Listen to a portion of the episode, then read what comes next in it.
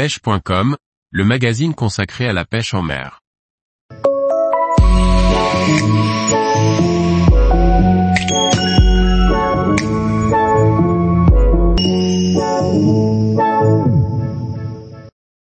Pêche explosive de la truite à la mouche avec des imitations de sauterelles. Par Jean-Baptiste Vidal. Avec les dernières pluies, les niveaux des rivières bretonnes sont remontés et les conditions sont plutôt bonnes en ce moment, car les eaux sont restées fraîches cet été.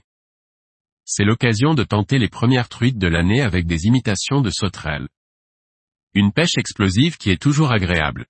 Le temps se réchauffe ces derniers jours après un mois de juillet plutôt maussade et loin d'être beau. Enfin des conditions propices pour les pêches d'été. Les premières sauterelles de belle taille sont de sortie. J'en ai vu dernièrement. On dit sauterelles, mais c'est un abus de langage, car même si elles aussi sortent de plus en plus à partir de fin juillet, c'est bel et bien les criquets que nos jolies truites bretonnes attendent impatiemment à cette période. Ils sont bien plus nombreux.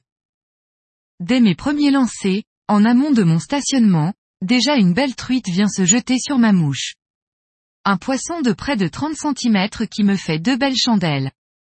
Quel bonheur Cela me permet de savoir que ma stratégie est bonne et les truites bien tournées sur ces insectes. En trois lancers, je prends deux truites. C'est bon signe.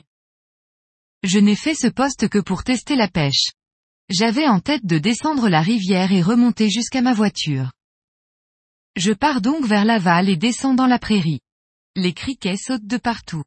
Génial, je les observe comme toujours pour voir leur taille et couleur. Ils ont désormais atteint leur taille d'adulte. Leur utilisation en pêche va pouvoir commencer. Toujours un grand moment dans une saison de pêche. C'est tellement plaisant à pratiquer. En tout cas, moi, j'adore ces pêches dynamiques et intenses. Les poissons sont décidément actifs car, idem, tout de suite en rentrant dans la rivière, deux prairies plus bas, je prendrai encore quelques truites. Toutes les tailles sont de sortie, mais les jolis poissons sont là en poste.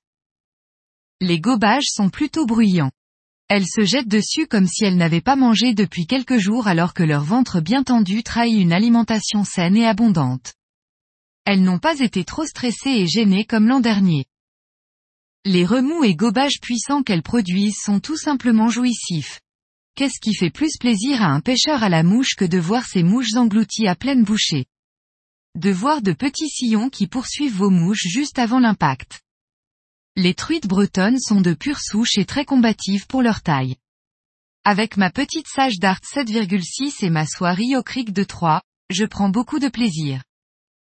J'ai commencé à compter mes truites dès le début de ma session, ce que je fais extrêmement rarement, car je ne suis pas là pour faire une compétition ou des records. Mais parfois quand je sens que la pêche va être excellente, cela m'arrive, juste pour savoir le nombre de truites que j'ai pu faire monter et prendre. C'est toujours surprenant de voir la densité de poissons des rivières finistériennes que j'arpente depuis 23 saisons. À l'inverse de la pêche conventionnelle où l'on recherche les gobages, c'est une pêche de poste, mais aussi et surtout de tenue particulière. Les truites sont effectivement postées différemment lorsqu'elles attendent cette manne alimentaire très saisonnière.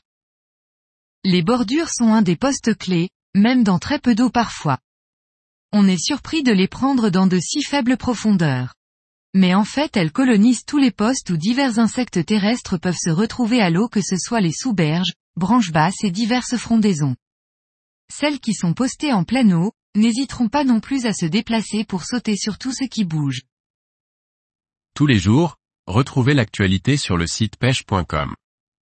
Et n'oubliez pas de laisser 5 étoiles sur votre plateforme de podcast.